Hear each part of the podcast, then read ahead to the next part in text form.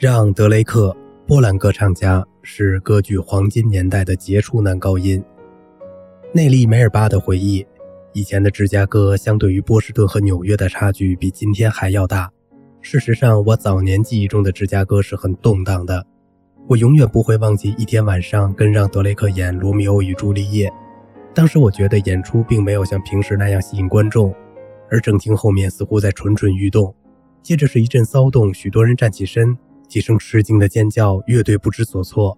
我看到一个人踏过脚蹬，爬上台来，瞪着眼睛，满脸疯狂，朝我冲过来。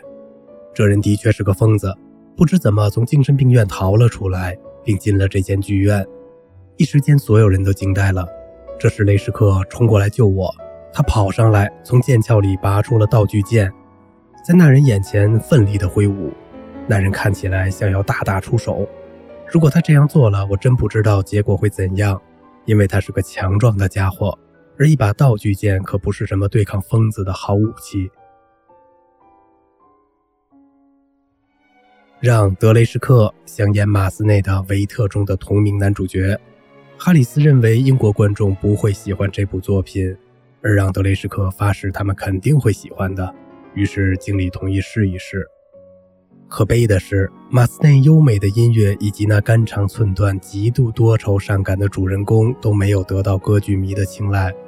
演出结束后，奥古斯都爵士对雷什克说：“好了，你已经遂了愿了，演过维特了。但鉴于目前的情况，演一次就够了。”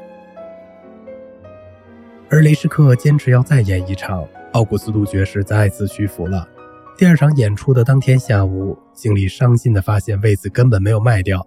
只要花上三十英镑，就能独享这一千二百座的大剧院。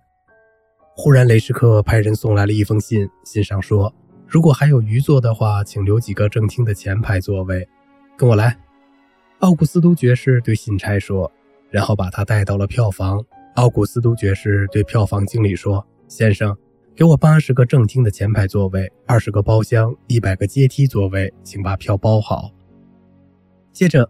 他把包裹给了雷什科的信差，并请他告诉雷什科先生，如果他还想要更多的票也可以。半小时后，奥古斯都爵士收到了一封电报，通知他这位杰出的男高音生病了，当晚无法进行演出。维特再也不用自杀了，维特早就死了。